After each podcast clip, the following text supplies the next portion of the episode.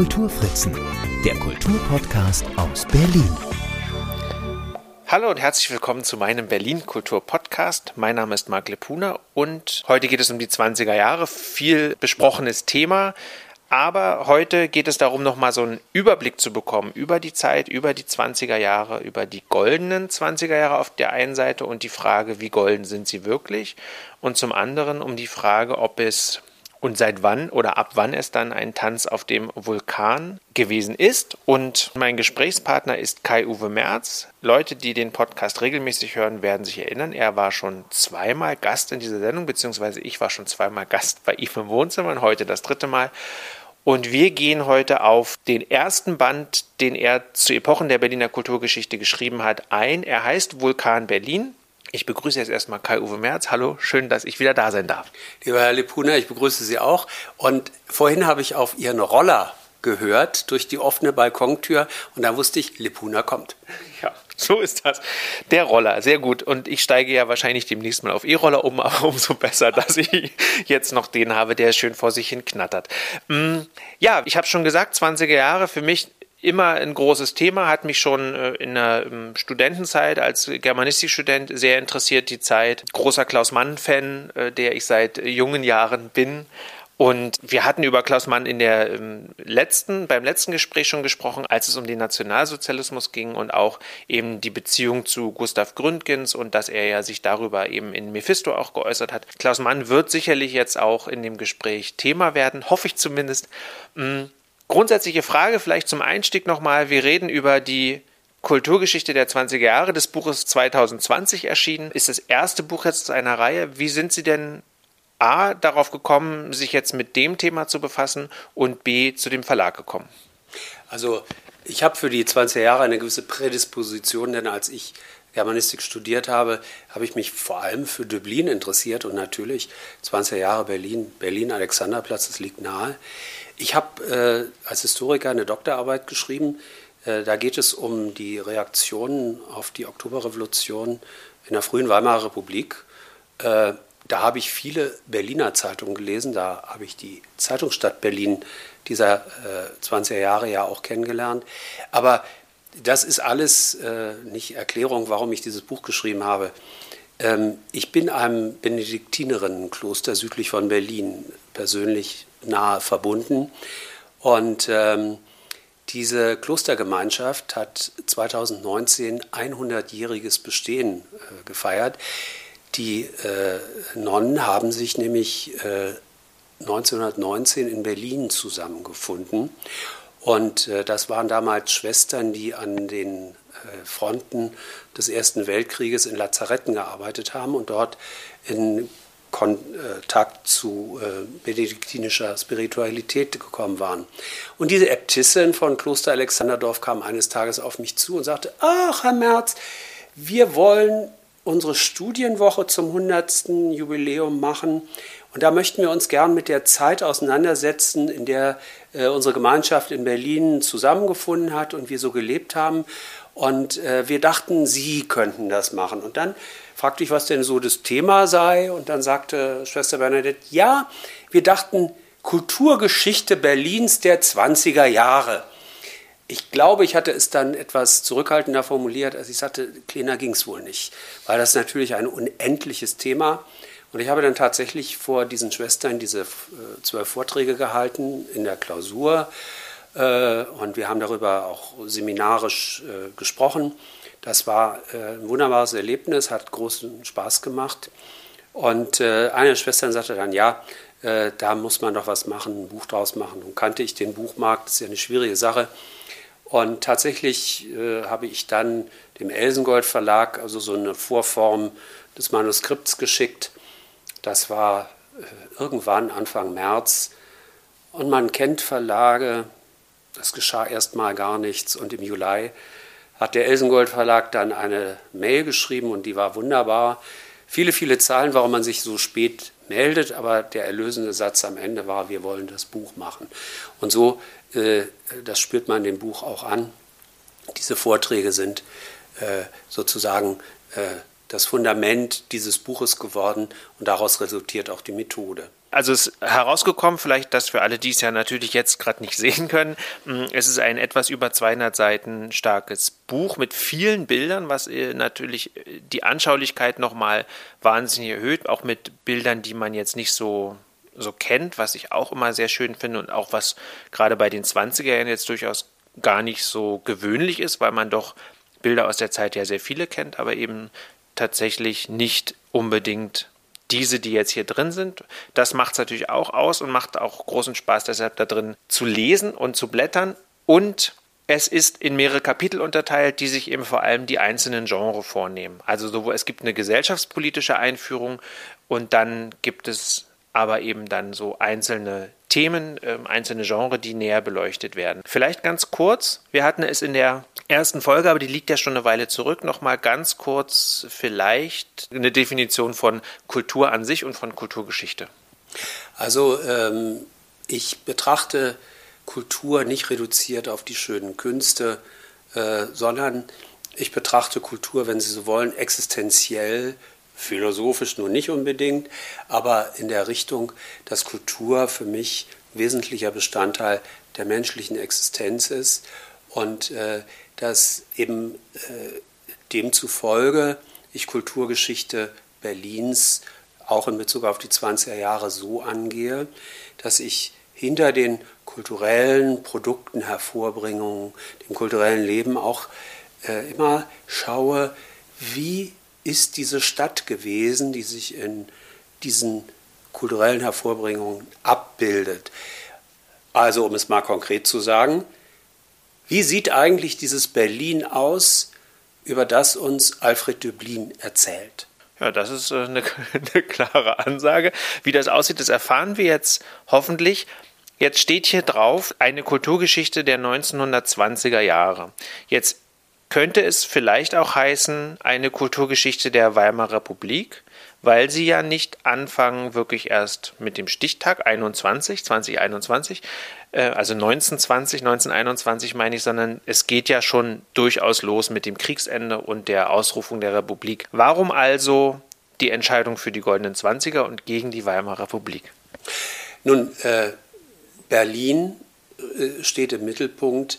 Die Weimarer Republik ist ein Begriff, der sich, würde ich sagen, schwerpunktmäßig auf das politische System bezieht. Das ist für mich nicht der ausschlaggebende Aspekt. Ich mache keine politische Geschichte, obwohl politische Geschichte vorkommt. Denn auch Politik gehört zur Kultur. Das ist ohne Zweifel so, aber sie beherrscht nicht alles unter dem Begriff Kultur. Genauso gehört da Wirtschaft dazu. Äh, auch ein großer Unternehmer spielt äh, hier in diesem Buch eine Rolle. Aber eben weil auch Wirtschaften ich ansehe als ein Bestandteil der Kultur. Und äh, die 20er Jahre sind eingeübt, denke ich, ein Begriff, der sich nicht numerisch fassen lässt, sondern ich beginne eigentlich Stichtag 9. November 18, wenngleich es auch Ausblicke in die Zeit vorher gibt. Und dann ist der nächste Endpunkt, Stichtag, der Tag der Machtübernahme, der 30. Januar 33. Ähm, ich glaube, da äh, nehme ich Bezug auf das gemeinübliche Verständnis dieser 20er Jahre, die goldenen 20er Jahre, äh, haben sozusagen diese maximale Erstreckung, wobei man da ja, wie sich herausstellt, dann auch wieder differenzieren muss. Denn wenn wir überhaupt von goldener Zeit reden, dann ist auch diese allenfalls fünf Jahre lang. Darauf kommen wir auf jeden Fall noch zu sprechen. Ich fand auch nochmal interessant, wenn ich ähm, mir meine Notizen angucke, das Buch habe ich schon vor einer ganzen Weile gelesen, dass ja Weimar so ein bisschen als Gegenbild zu Berlin entworfen wurde oder letztlich sich so entwickelt hat, auch dass man eben, man ist ja raus aus Berlin, man hat ähm, das aus politischen Gründen, aus Angst vor Anschlägen und Umstürzen aus Berlin rausgezogen, aus der Reichshauptstadt mm, und ist nach Weimar gegangen, um dort die Nationalversammlung zu konstituieren. War das vielleicht auch wichtig, damit Berlin sich so entwickeln konnte, wie es sich entwickelt hat?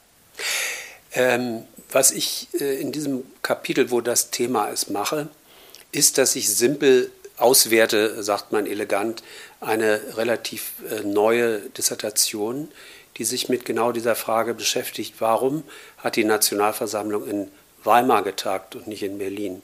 Das Ergebnis ist, dass äh, übrigens eine erstaunliche Zahl von deutschen Städten Interesse daran gezeigt hat, der Nationalversammlung Obdach zu geben. Aber äh, das Kernergebnis ist, dass es keineswegs so ist, wie es üblicherweise gesagt wird, dass die spannungsreiche, gewalthaltige äh, Situation in Berlin der ausschlaggebende Punkt war. Man kann viel mehr zeigen, dass zum Beispiel in Eberts Eröffnungsrede äh, der politische Wille umschrieben wird, äh, dieses künftige Deutschland zu einem Kulturland zu machen. Und deswegen ist man in die Stadt von Goethe, Schiller und vielen anderen deutschen Kulturträgern gegangen. Ähm, aber daraus ergibt sich eben tatsächlich, dass äh, das äh, Kasernenhof Berlin, die preußische Hauptstadt, sich in diesem Deutschland des ausgehenden Kaiserreichs, der beginnenden Weimarer Republik, erweisen muss und beweisen muss als fähig im Image äh, die Menschen in diesem Deutschen Reich überhaupt zu überzeugen. Es gab zahlreiche Aversionen gegen diese Stadt und das ist ein Aspekt, der mich durchgängig auch interessiert. Äh, wie steht diese Stadt eigentlich in, innerhalb Deutschlands in Konkurrenz zu anderen Städten, etwa Nationalsozialismus, kann man sagen, dass das Regime München in Stellung bringt gegen Berlin, als wenn Sie so wollen, partielle Gegenhauptstadt, was nichts am Charakter der Reichshauptstadt als Regierungssitz ändert.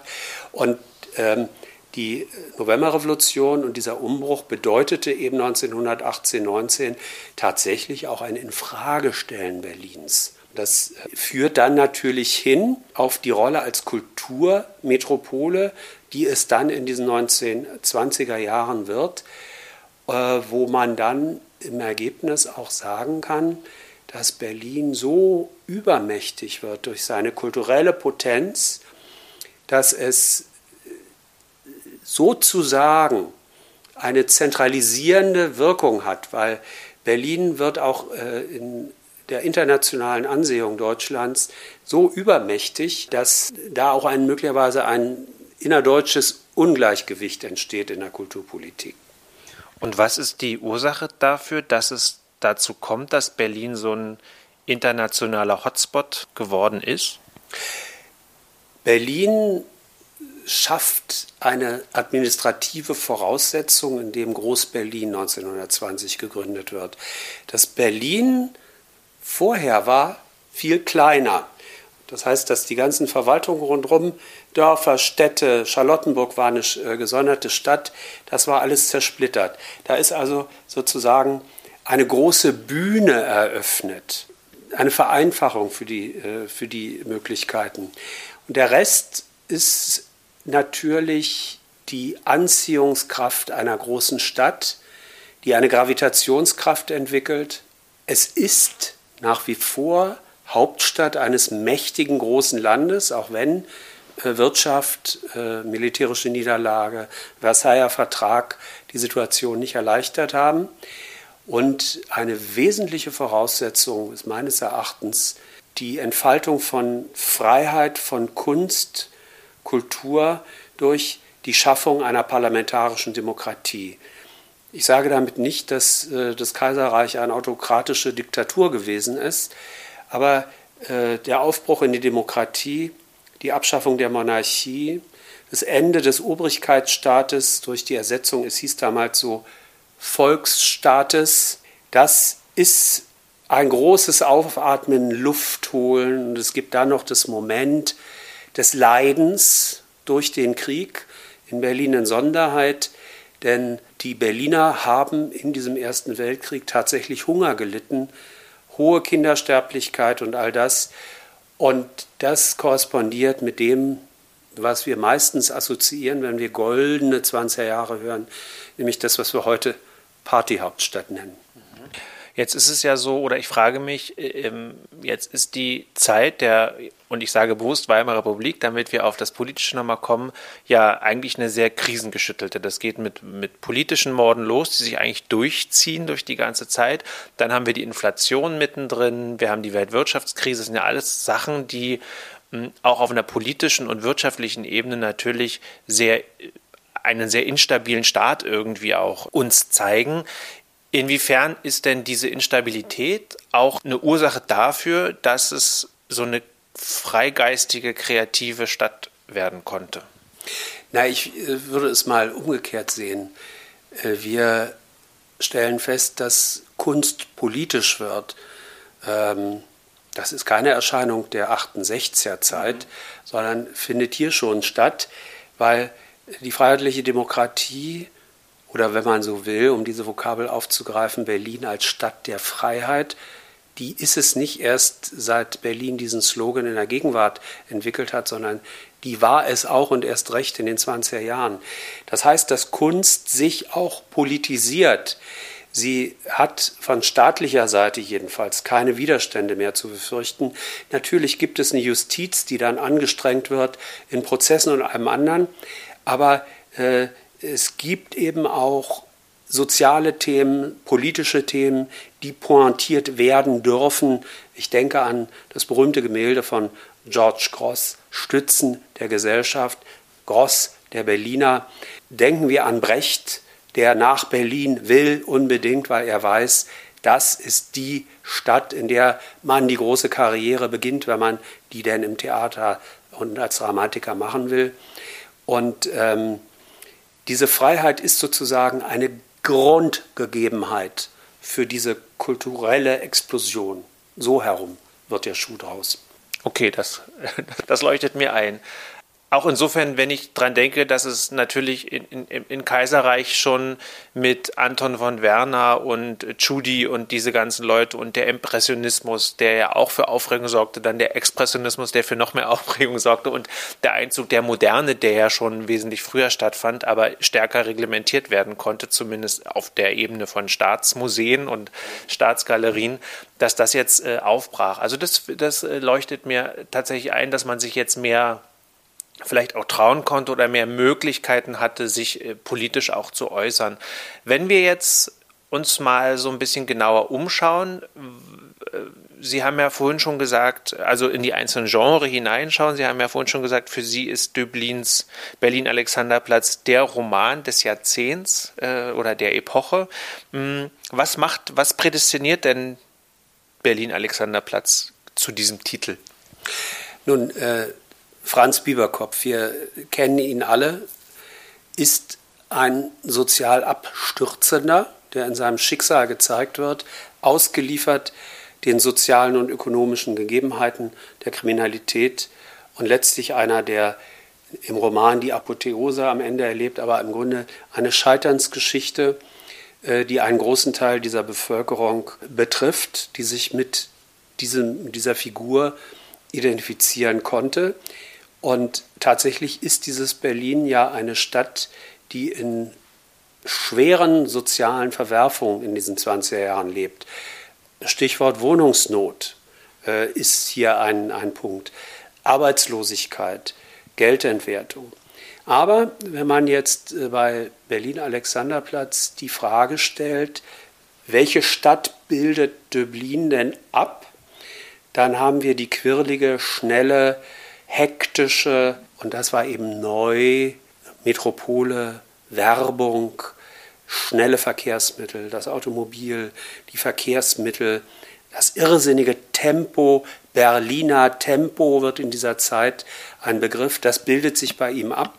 Und seine große Leistung ist, dass er eine literarische Sprache entwickelt, natürlich aus dem Expressionismus heraus, die dieser Stadt, dieser Urbanität auch entspricht in ihrer künstlerischen Anschauung. Da gibt es eben den Abschied vom vollendeten Satz, diese äh, Wörterketten, das Zitieren von Werbesprüchen, Schlagzeilen und diese, diese wahnsinnige Geschwindigkeit. Und äh, das ist, so ist mittlerweile mein Eindruck, sucht seinesgleichen in anderen Berlin-Roman. Und äh, ich würde sagen, er ist in dieser Hinsicht äh, vom künstlerischen Anspruch einfach unerreicht. Und dann habe ich nebenbei auch äh, mir bewusst gemacht, wir sind ja hier in Friedrichshain. Er hat ja hier um die Ecke gelebt und gearbeitet. Und das ist vor Jahren, das erwähne ich auch in dem Buch, da gab es so eine Büste, wo sein äh, Kopf drauf stand, am äh, Metall Diebe abgebaut. Diese Büste gibt es auch nicht mehr. Aber ich stelle mich ab und zu, wenn ich so am Wochenende spazieren gehe, dann mal so auf dieses Stück Wiese, weil die DDR hat ja, als die Stalinallee gebaut wurde, die Stadt, äh, die, die Häuserfluchten verschoben. Und da kannst du dich auf die Wiese, Wiese stellen, das war das Vorderhaus damals. Und da muss so ungefähr der Ort gewesen sein, wo seine Arztpraxis war und wo er dieses Stück Weltliteratur geschrieben hat. Und du siehst nichts mehr an diesem Platz. Schade eigentlich. Aber vielleicht auch ein bisschen symptomatisch ne? für, für die Stadt dann irgendwie auch und auch letztlich für die Zeit. Ja, das ist wohl leider Gottes so. Nun in der Stadtbibliothek Pablo Neruda steht ja eine äh, Replik äh, dieses Kopfes, aber er ist eben nicht mehr im Stadtbild anwesend. Nebenbei kann man auch die Frage stellen, ob der Alfred-Düblin-Platz damals in Kreuzberg am Rande der Mauer auch angemessen ist. Ich habe es leicht, das zu sagen, aber ich würde mir schon, für manche anderen übrigens auch, schönere Plätze suchen. Übrigens auch in Hinsicht auf die Frage, wollen wir nicht Frauen mehr Straßennamen widmen? Also da würde ich schon auch an die Ehefrau von Leon Feuchtwanger denken, die hätte es auch verdient. Über die äh, vielleicht noch mal ein paar Worte. Wir hatten das im Vorgespräch tatsächlich. Was macht denn die Frau von Feuchtwanger so besonders? Naja, sie ist für mich eine Figur unter vielen Frauen, die dem neuen Typ der Frau der 20er Jahre entsprechen. Den können sie idealtypisch natürlich konstruieren und sie verwirklicht nicht alles an diesen Dingen, aber sie ist eine Partnerin ihres Mannes, die als erste Leserin seiner Manuskripte sozusagen mitarbeitet, mit diesem körperlich auch äh, fragilen Leon Feuchtwanger, äh, dem sie Arbeitsbedingungen schafft, übrigens dann, wenn man will, nach ganz altem Muster. Sein Lebensumfeld, seine Nahrung, äh, seine körperliche Bewegung äh, vorhält und dafür sorgt. Aber sie fährt Auto, besser als er. Sie fährt zu schnell Auto. Das klingt alles ganz lustig, wenn man sich das anschaut. Nur ist das ja, diese Fertigkeit, Auto zu fahren, in der damaligen Zeit keineswegs selbstverständlich. Ich habe das ja noch erlebt äh, in den 60er, 70er Jahren, Frau am Steuer, das war unter Männern herabsetzend. Das war, will ich damit sagen, schon eine bemerkenswerte Tat. Sie hat ein Haus geführt, also ein gesellschaftliches Leben in den späten 20er und frühen 30er Jahren und äh, hat also diese, diese ganzen Partner Gäste ihres Mannes in diesem Haus dann äh, bewirtet und hat das organisiert. Sie hat die Öffentlichkeitsarbeit gemacht für einen werdenden Großautor. Das sind schon eigenständige Rollen, die äh, mit in dieses Muster hineingehören. Und genauso gibt es dann auch eine autofahrende Frau, die äh, um die Welt fährt mit einem in Berlin gebauten Auto und dann in Sumatra äh, erste Filme dreht. Also Berlin ist in dieser Hinsicht in den 20er Jahren auch ein ganz wunderbarer Platz, um zu beobachten, wie die Frauenrolle sich verändert. Und das war der Grund, warum ich auf äh, Martha Feuchtwanger gekommen bin. Was wären denn noch so äh, Frauen, vielleicht mal so ein paar Namen fallen lassen, die jeder kennt oder vielleicht auch nicht jeder kennt, die für die 20er Jahre in Berlin so eine Bedeutung haben? Also ich bin ja sozusagen ehemaliger Automobilhistoriker. Und ich komme ja auch aus einer Familie, die mit dem Automobil zu tun hat. Mein Großvater war Verkaufsdirektor einer Berliner Autofabrik in den 20er Jahren. Auch darüber habe ich mal ein Buch geschrieben. Und diese Firma wurde dann von Stinnes, dem Konzern, aufgekauft. Und es ist natürlich Klerenore Stinnes, die Tochter von Hugo, das ist eine Rennfahrerin, die kann das natürlich auch nur in Berlin sein und werden in diesen 20er Jahren. Und äh, vielleicht ist sie auch ein Prototyp dieser modernen Frau der 20er Jahre, weil sie tatsächlich in Berlin dann plant die Umrundung der Welt im Automobil. Und äh, das äh, schafft sie tatsächlich auch und dann kommt sie also mit dem Mann, den sie dann heiraten wird. Sie hat einen Kameramann mitgenommen, einen Schweden, der also auch mit Greta Garbo gedreht hatte. Und der ist also, er ist der Letzte, der übrig bleibt. Sie hatte auch einen Lastwagen dabei, aber die Männer, die da drin waren, die haben nicht lange durchgehalten. Und äh, dann kommt sie eben über die junge Avus, die Straße, die Hugo Stinnes übrigens fertig gebaut hat, damals privat zu bezahlen. Also eine Straße, wo man mal richtig aufs Gas drücken konnte. Das war also noch keine Autobahn, das gab es dann noch nicht. Und dann kommt sie dann ans Brandenburger Tor und das wird dann gefeiert. Und das äh, habe ich mir damals übrigens nicht nehmen lassen, als Heidi Hetzer ja so etwas Ähnliches auf den Spuren von Claire Nore Stinnes gemacht hat und dann auch am Brandenburger Tor ankam. Aber das ist, wie ich zugebe, ein Stück weit meine persönliche Liebhaberei. Aber wenn man so wie ich Bücher schreibt, dann muss man dem auch nachgeben dürfen. Absolut. Und das ist ja eigentlich das Schöne an, an solchen Büchern, dass man die Chance hat, ähm, Menschen wieder mehr Gewicht zu geben oder auch einfach zu entdecken. Aber mir fällt, also apropos Auto und so, da denke ich natürlich auch an Erika Mann, die ja auch viel mit dem Auto unterwegs war, oder an ähm, Ruth Lanz of York, die ja auch viel mit dem Auto unterwegs war, auch so Autorinnen, die durchaus auch einen Berlin-Bezug haben. Ähm, Irmgard Coin, denke ich, wird so eine Figur sein, die, äh, über die wir reden müssen, wenn wir über die 20er reden, weil sie ja auch mit ihren Romanfiguren sehr spät, muss man sagen, sie hat ja erst in den 30ern angefangen zu schreiben, aber durchaus auch noch eine mh, wichtige Figuren äh, hat, die wenn man so möchte, eben auch schon das nicht mehr ganz so glänzende goldene Berlin äh, erleben und ähm, dort eben auch ähnlich wie bei Döblin ähm, schon die Sozialkritik auch eben mit drin haben, auch wenn das bei ihm wahrscheinlich äh, weniger unterschätzt wurde, als es bei, bei ihr lange der Fall war. Oder ich weiß gar nicht, wie war denn die Wahrnehmung von Berlin-Alexanderplatz, als, es, als das Buch rauskam? Ähm, es war schon ein Erfolg und äh, wo dieser Roman eine große Bedeutung hat, ist, das beginnt in dieser Zeit auch erst, die, sagen wir mal, multimediale äh, Verwendung. Denn es gibt auch den Film. Und Heinrich George hat Döblin überzeugt, dass es diesen Film geben müsste, den wir vor Augen haben, denn den Franz Bieberkopf spielt Heinrich George. Mhm. Und äh, Döblin äh, gehört auch zu denen, die äh, in dieser Zeit entdecken diese Verwendung von Stoffen in mehreren Medien. Für ihn ist es schon normal, ein Drehbuch zu schreiben, übrigens auch Hörspiele zu schreiben. Das ist das, was in dieser Zeit gerade in Berlin auch äh, seine Wurzeln hat. Das Radio erlebt ja in Berlin führend für Deutschland mit der Funkstunde, so heißt dieser Sender. Äh, auch seine Premiere. Interessanterweise arbeiten da vor allem Theaterleute, Schriftsteller, Autoren und gar nicht Journalisten, seltsamerweise. Vermutlich deswegen, weil man dachte, man redet mal mit denen, die es ohnehin gewöhnt sind, öffentlich zu sprechen und auch äh, dann eben äh, dann damit umzugehen. Es war also erstmal gar nicht so der Zugang beim neuen Medium, dass man also da Journalismus mitmacht.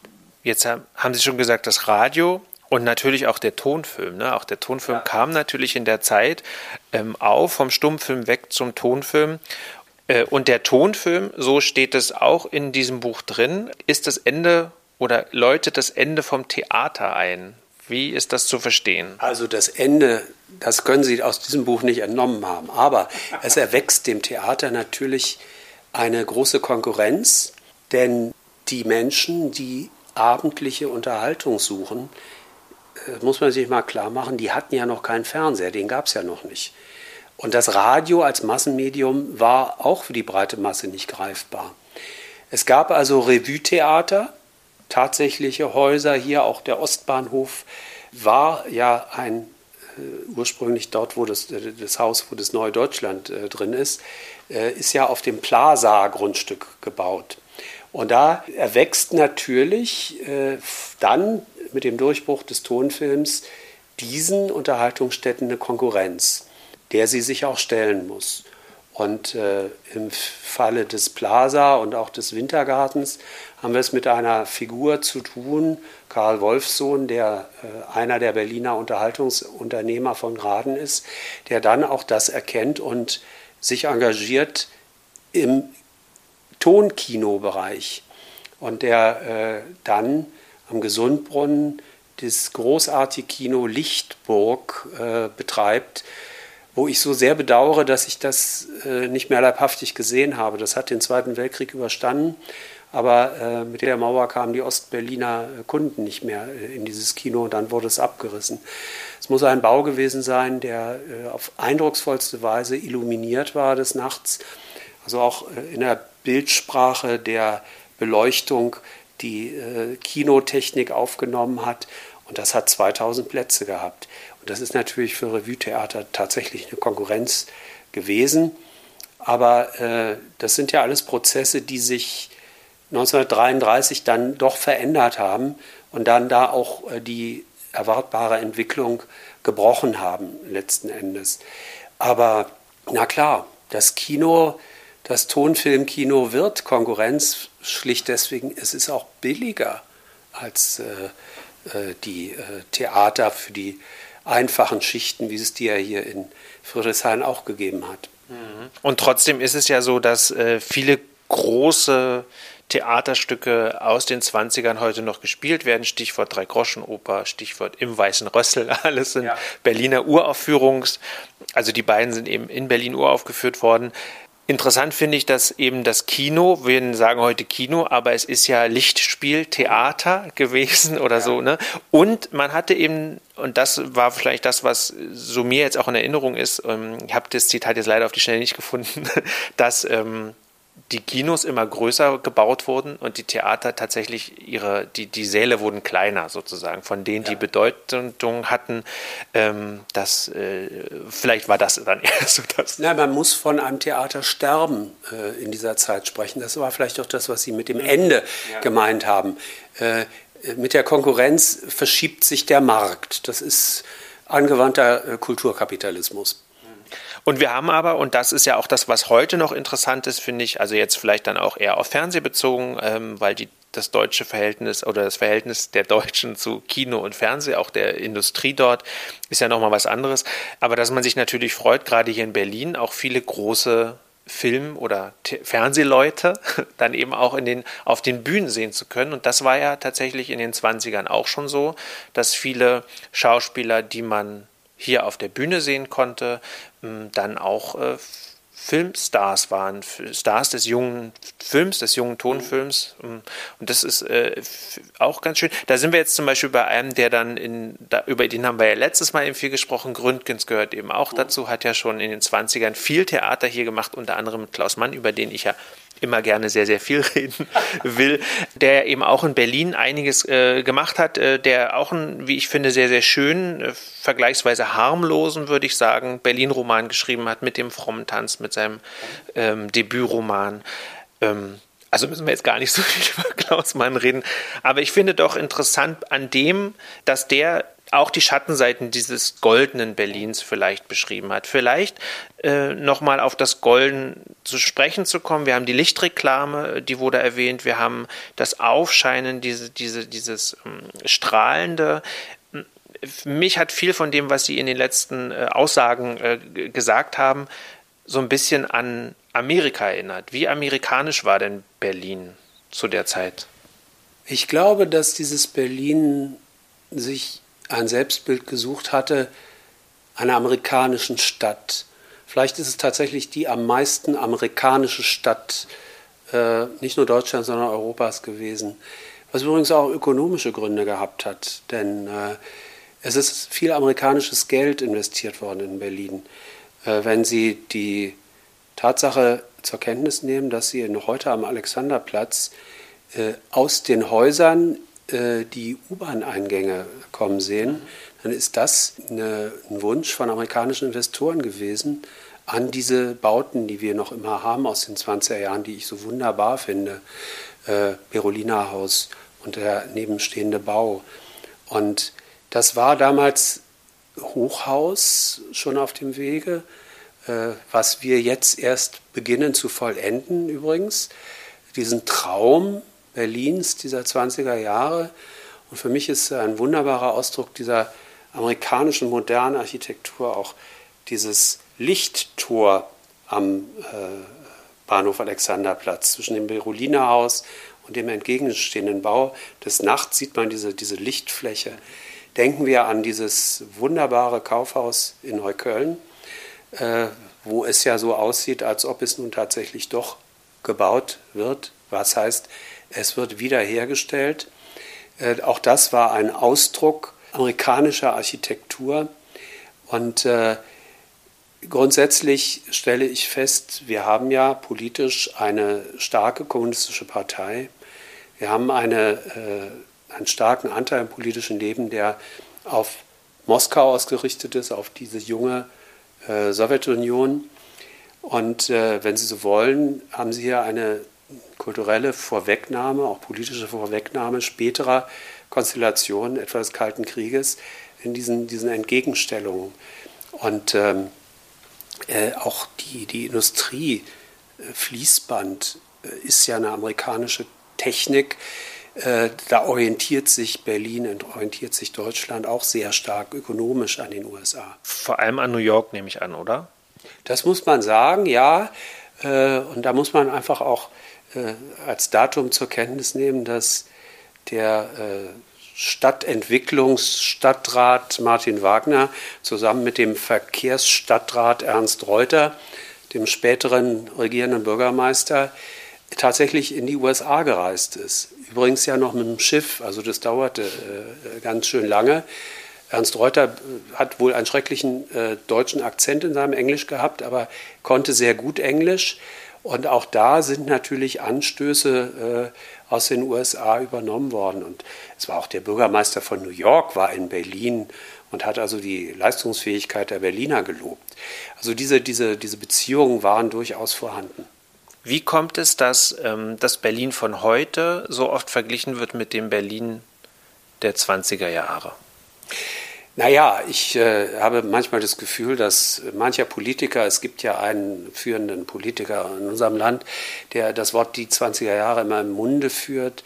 Ähm, es ist zunächst mal reine Zahlenmagie. Ich bin der Auffassung, dass der Traum der Wiederholung durch die Pandemie letztlich zerstört ist, weil der äh, auch kulturelle Bruch, den die Pandemie erzeugt hat, äh, unsere Entwicklung fundamental verändert. Und ich denke, dass die 20er Jahre und das Berlin der 20er Jahre für uns bis heute der einzig verbliebene Entwicklungsmaßstab sind, an dem sich Berliner Entwicklung ausrichten kann, weil die Jahre danach, die Jahre des Dritten Reichs, haben diese Möglichkeit nicht. Das ist auch logisch. Es liegt auf der flachen Hand, dass das nicht sein kann. Und die kulturelle Blüte möchte man wieder erleben. Man möchte auch die simple Größe wieder haben. Äh, wir äh, hatten uns vor der Pandemie auf die 4 Millionen Stadt hin entwickelt, die Berlin in den 20er Jahren gewesen war. Mit allen positiven, aber auch negativen Konsequenzen. Ähm, das ist sozusagen unser Entwicklungsvorbild. Und dann glaube ich, dass es auch eine Verklärung gibt, der nachzuspüren sicher weiterhin eine interessante Frage ist. Wenn Sie gerade äh, Klaus Mann zitieren, er hat ja einen äh, Immigrationsroman mit Vulkan geschrieben. Und ähnlich reflektiert diese Thematik auch Feuchtwanger in Exil. In Exil gibt es die Schilderung eines Essens von Berliner Emigranten in Paris, wo der Refrain dieser Prosa ist wie in Berlin, wie in Berlin, wie in Berlin. Die treffen sich also in den 40er Jahren und diese Wohnung des Immigranten äh, ist so wie in Berlin und so weiter. Äh, es ist so, dass es eine Verklärung gibt im Leiden der äh, Immigration, in der Erinnerung an dieses republikanische Berlin, das man wiederhaben will. Und das hat auch einen Moment von Irrationalität, glaube ich. Und das ist aber genau das, was dann nach 45 auch wieder äh, in der Kultur eine Rolle spielt. Man erinnert sich daran. Da ist ja dann mal die Frage, kommen die wieder nach Berlin? Döblin zum Beispiel nicht. Ähm, George Gross nicht. Brecht ist, wenn Sie so wollen, die Ausnahme, der wiederkommt. Aber natürlich ist nach 45 dieses Berlin, wie in Wüste Berlin geschildert, nicht wiederherstellbar. Also da ist äh, so dieses Spannungsverhältnis. Und ich erinnere auch, ich habe diese Ausstellung noch in den 70er Jahren gesehen.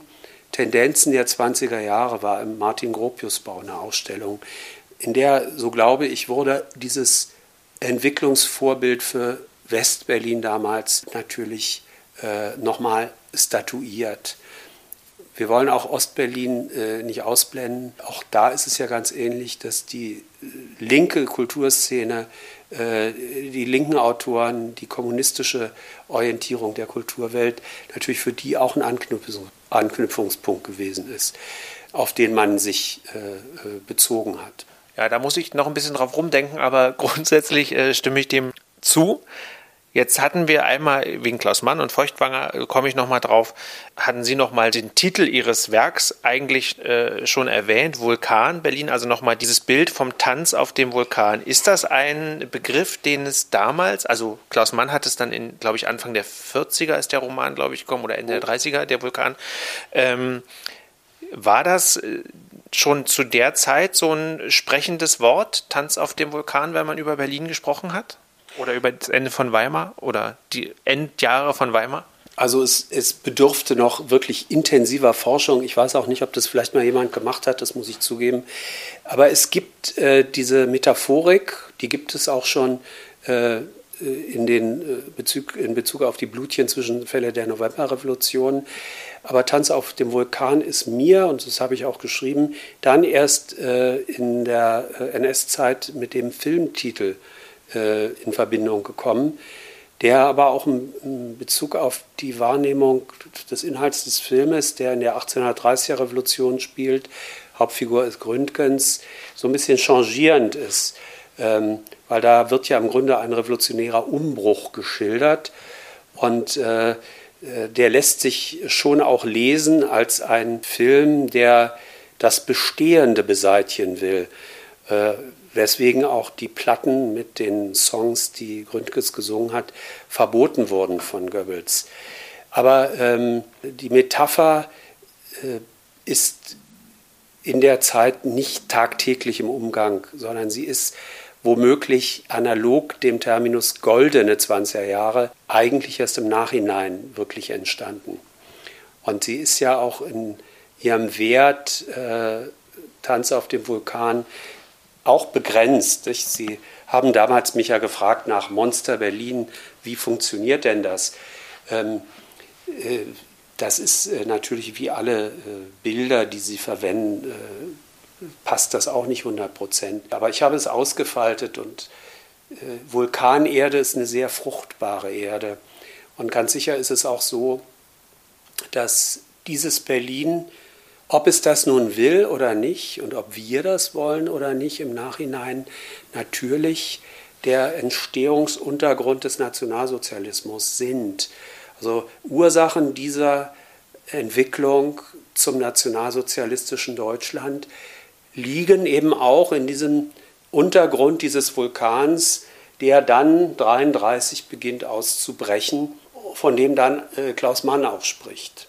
Da ist es ja dann so, und das erinnert mich an diesen Vulkanausbruch, der uns ja nun schon äh, seit ein paar Monaten begleitet, mh, hm, wo man das Gefühl hat, alles, was fruchtbar ist und was man sich aufgebaut hat, wird dann erstmal überlagert, verbrennt erstmal, ist dann verschwunden und dann muss man gucken, ob man auf dieser schwarzen Lava, auf der erhärteten Lava, ob da jemals wieder was Neues entsteht. Insofern ist das für mich tatsächlich auch ein Sinnbild äh, von den 20er, 30er, 40er Jahren, was sich dann so durchzieht. Ja, sehr spannend. Und das Goldene, das hatten wir jetzt nur ganz kurz angerissen, das ähm, ich finde das nämlich ehrlich gesagt äh, immer so einen schwierigen Begriff, weil zum einen könnte ich es natürlich auf die Mode beziehen und auf das Licht und dass es dann so flattert und so. Und gleichzeitig ähm, fehlt mir da in der Begrifflichkeit so ein bisschen dieser Bruch, weil wir hatten eine Inflation, 23. Ähm, ja, ich, also wie das so ist mit Metaphern, man kann sie so sehen und so sehen und dass nicht alles Gold ist, was glänzt, bla bla bla. Aber diese, diese goldenen Zwanziger, haben Sie da irgendwie äh, noch eine Definition für mich? Naja, wenn man jetzt erstmal runterbricht und sagt, also reden wir mal von guten und schlechten Jahren, dann kann man in Bezug auf Berlin und auf Deutschland in äh, dieser Zwischenkriegszeit ja nur sagen, 23 die eine äh, wirtschaftliche äh, Malaise mit dem Ende dann der Inflation durch die Rentenmarkt des Berliners Stresemann und dann hast du 29 die Weltwirtschaftskrise. Also es ist ein Jahr fünft, wo wir eine gute wirtschaftlich gute Zeit haben. Da ist auch die Chance, dass Kultur blühen kann. Davor und danach ist Krise, um das sehr vereinfacht zu sagen. Und ich sehe das auch so, habe das auch in meinem Resümee so geschrieben, dass diese äh, Metapher der goldenen 20er Jahre mit dieser Realität nichts zu tun hat. Und ähm, man muss wohl auch, äh, wenn man sie verstehen will, den weiteren Bogen spannen, spannen in diese Äonenlehren und diese goldenen Zeitalter, äh, diese, den Wechsel der Zeitalter, den wir also äh, aus der Religion kennen, den wir aus der klassischen Literatur kennen. Äh, immer diese Hoffnung auf das kommende goldene Zeitalter. Ich glaube, dass das mit in die Genese dieses Begriffs gehört. Und ich würde ihn eben auch zurückweisen. Äh, ich finde, äh, er ist nicht angemessen. Ich habe so simplifiziert formuliert, Franz Bieberkopf war gewiss kein glücklicher Mensch. Und der war ja nun einer, der als Figur dieser 20er Jahre in dieser Stadt Berlin gelebt hat. Aber dann ist es ja vielleicht wirklich nicht ganz so weit weg von dem, wir hatten vorhin einmal über die Partyhauptstadt Berlin heute gesprochen oder vor der Pandemie, wo man auch vielleicht in 100 Jahren sagen wird, so viel Partyhauptstadt war es ja gar nicht, wenn man vergleicht, auch wie viele nicht glänzende, nicht Party-Ecken es oder auch äh, Schicksale es in dieser Stadt halt gibt. Ja, finde ich auch ein schönes Schlusswort eigentlich. Vielen Dank für das Gespräch. Vulkan Berlin im Elsengold Verlag erschienen 2020 und ähm, 2021 eben Monster Berlin, wo es um die NS-Zeit geht und ebenfalls 2021 Wüste Berlin, wo es um die Nachkriegszeit geht. Jetzt im Druck ist schon Eiszeit Berlin kommt demnächst raus. Dann komme ich hier wieder mit meinem Roller an. Ich hoffe, dann ist das Wetter auch so, dass das äh, wieder mehr Spaß macht mit dem Rollerfahren. Eiszeit Berlin behandelt dann die Zeit von 53 bis zum Bau der Mauer, so habe ich das oh. verstanden. Ne? Und dann bin ich gespannt, was sonst noch kommt. Die Kulturgeschichte Berlins ist ja lang, da kann man in die Zeit bis heute gehen und man kann sicherlich auch ganz weit zurückgehen. Also ich freue mich schon auf die, wenn ich den Regalmeter mit, mit Ihren Büchern dann voll habe. Vielen Dank auch für dieses Gespräch. Herr Lipuna, es war mir eine Freude und ich freue mich auf die nächste Gelegenheit, mit Ihnen zu sprechen. Ja, ich mich auch. Vielen Dank.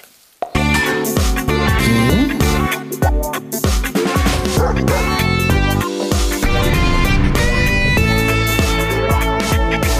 Kulturfritzen, der Kulturpodcast aus Berlin.